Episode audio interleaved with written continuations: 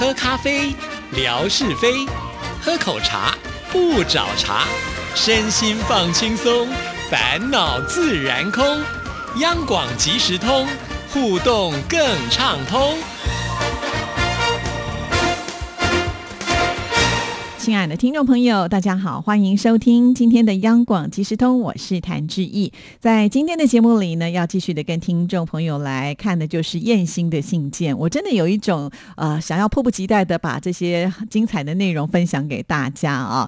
虽然燕兴当时来台湾的时候也有接受志毅的访问，不过呢，那是他来台湾的第一天啊，所以呢，我们聊的可能就是他过往对于台湾的一些印象。那这次呢，他其实来台湾的时间虽然不是说非非常的长，但是他去了很多的景点，尤其呢又是搭火车来旅游啊，这个是一个特殊的经验啊，所以我觉得很值得跟大家来做分享。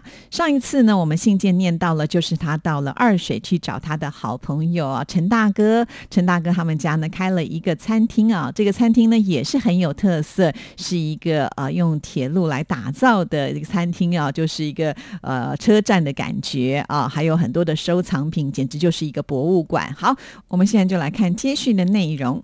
吃完饭以后呢，还是阿强开车带着我们先到了陈大哥的家里。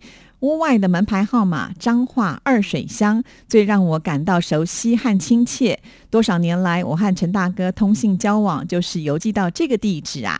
陈大哥要亲自带我坐火车游玩吉吉线火车铁路。阿强早已经为我们买好了吉吉铁路一日周游券，这样子的车票，一天之内在这条线的各站上上下下不分次数使用。吉吉线也就是二水到车城的这个路段，票价有两种，一种全价是九十元台币，另外一种优惠价是四十元。我们坐上了这次的火车，车厢里面的座椅、车壁都有彩绘装饰，好像进入了童话世界。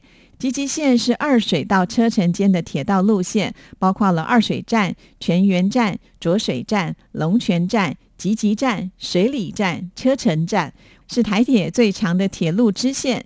最初新建的原因是因为新建水库的时候运输铁路，后来因为丰富的观光资源，成为了台湾观光铁道的先驱，也是目前南投县唯一仍在营运的铁路。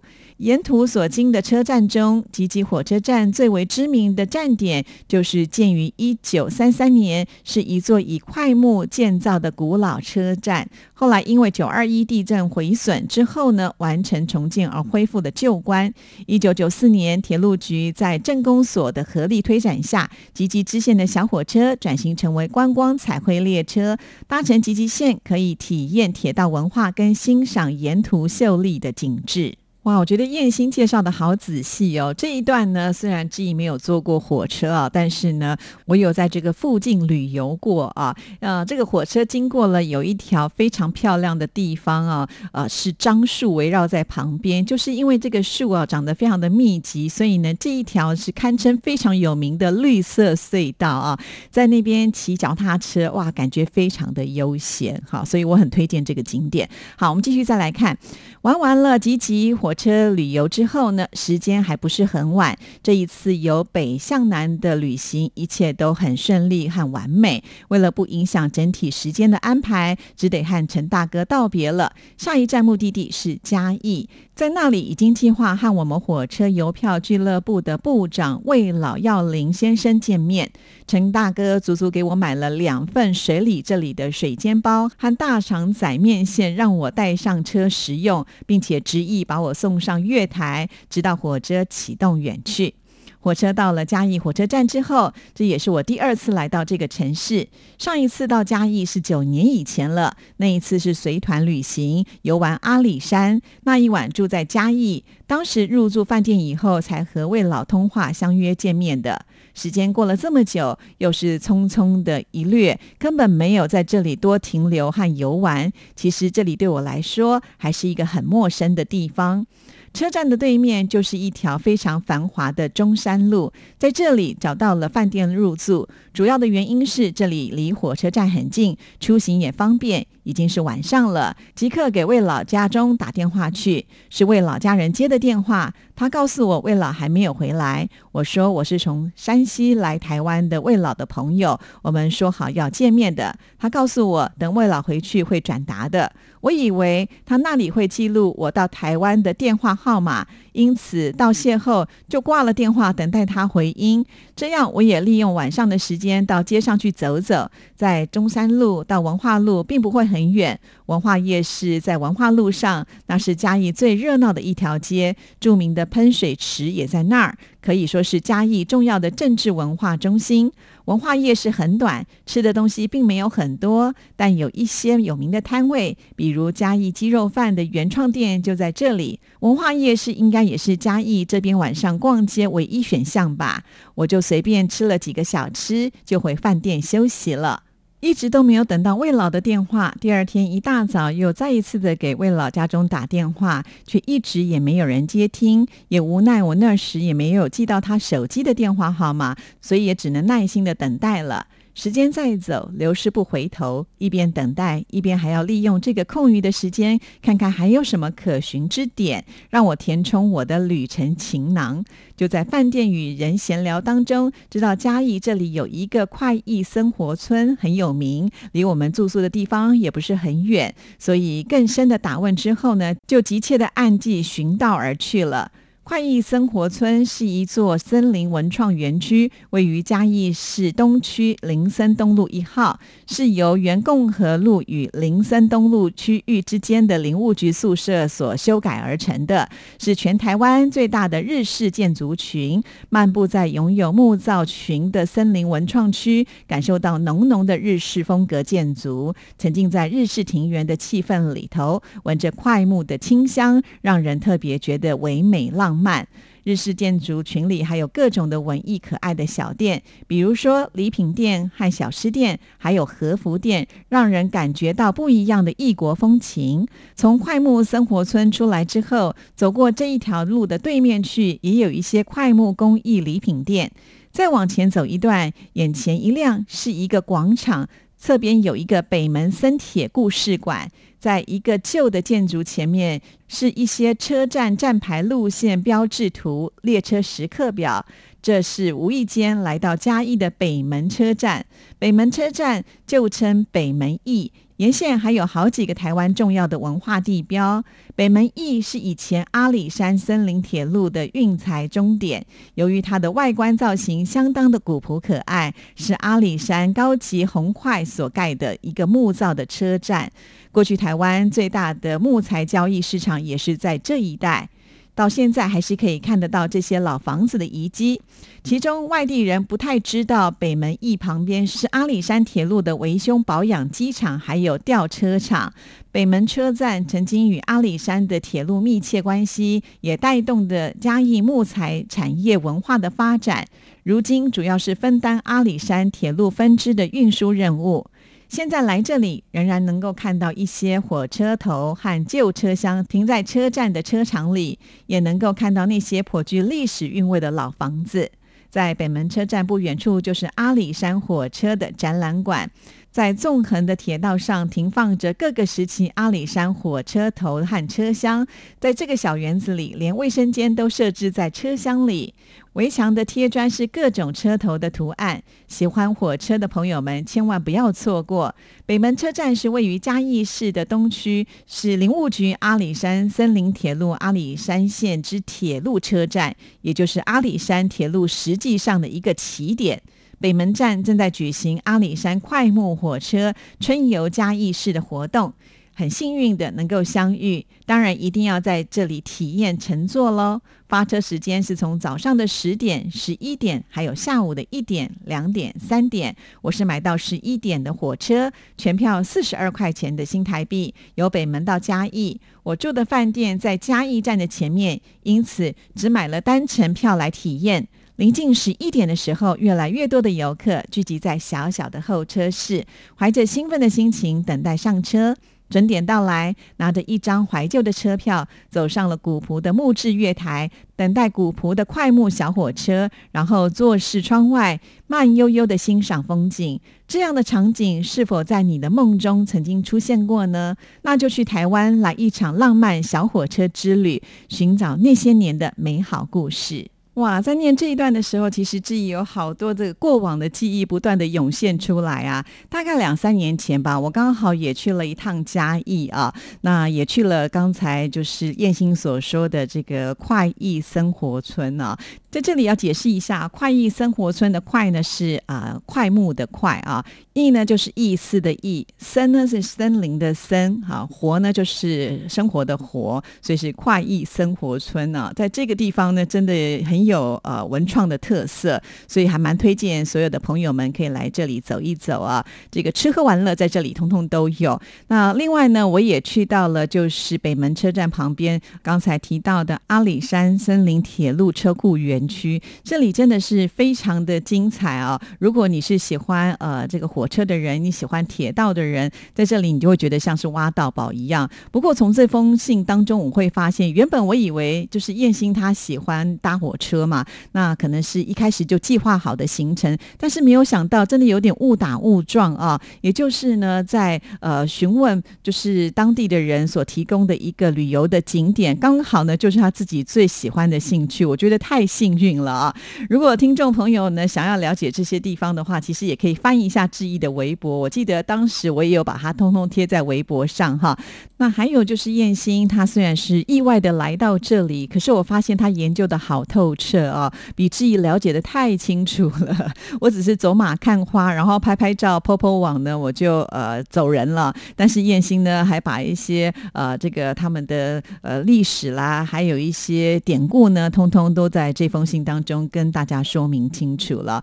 好，那我们继续呢，再来看这个信件的内容。六月三十号来到了大台南，台南是台湾六大直辖市之一，世界历史都市联盟成员，位于台南西部的嘉南平原，西临台湾海峡，东依阿里山山脉，北接嘉义县，南与高雄市相壤，是台湾重要农业的蔗糖产区。来到这里会想到两个名人韦哲和志贤兄妹，一个是这里的市长，一个是电视台的主持人，很喜欢他们。当我冲洗休息一下，很轻松，想到大街巷子去转转。旅社的老板娘送上了一杯大冰茶。车站前面有一个塑像，应该是郑成功吧。前面的路叫做成功路。这一天是星期天，很多公营的服务部门。大小店铺竟然关门休息。晚上找到这里花园夜市，花园夜市的历史并不如其他台湾夜市那么历史悠久，但是在很短的时间之内也发展成近四百个摊位的巨大规模。而且在媒体和电视上的报道之后，今日的花园夜市已经和台北士林夜市齐名。得南花园、北士林之名。这里的夜市与其他的地方不同的是，其他的夜市大都是在一些繁华的街上，而花园夜市是在一个很大的空地上。夜幕降临，灯火辉煌。好，说到了这个夜市呢，呃，当然我要来稍微的解说一下啊。其实，呃，像士林夜市啦，或者是饶河街夜市啊，呃，因为是在都会区嘛，哈，所以呢，通常他们就是呃，沿着一条街。那这个街上呢，一定会有这个整排的建筑物啊。那这些一楼呢，基本上都已经变成是商店了啊。那在沿着这个附近呢，会有很多的摊贩所聚集的一个夜市。但是呢，通常到了南部之后，有很多的夜市啊，他们平常是一个很大的空地，而是到了就是夜市要开市的时间呢，这些摊贩才会把他们的摊车呢推来这里哦。所以，如果你是白天来的话，你是看不到任何的东西啊。一定要呃，这个是正。确的时间，甚至呢，有一些夜市，他们不是每天都开的哦，哈，但是假日应该都是有的啦。这是据我所知啊，有些很特别的夜市是用这样的方式来呈现哦。好，那我们继续再来看下一段。一碗卤肉饭，一碗矿泉水，造就了台湾一代草莽问高顶，高雄发大财，震撼海内外。我可能也是感受到了震动，终于来到了高雄，矿泉水喝了，卤肉饭也吃了。这句竞选口号也是一段不错高雄产业的广告语。首先，我来到这儿，第一个想到的就是要尝上一碗卤肉饭。高雄的住宿很不错，只要一千一百元新台币就可以住一晚，环境很好，还带早餐。早上接到了二水陈大哥的电话，告诉我嘉义魏老打电话给我找我打不通，我也便赶忙的再拨通电话到魏老家中的电话，终于接通了。原来魏老白天一直都在忙，也有时要开会，回到家已经很晚了。而给我打电话，不知怎么显示的号码却是无法接通。他告诉我，明天下午他有时间，看我是否再到嘉义联系见面。我看看时间还有，所以决定回程时再经过嘉义停留一天。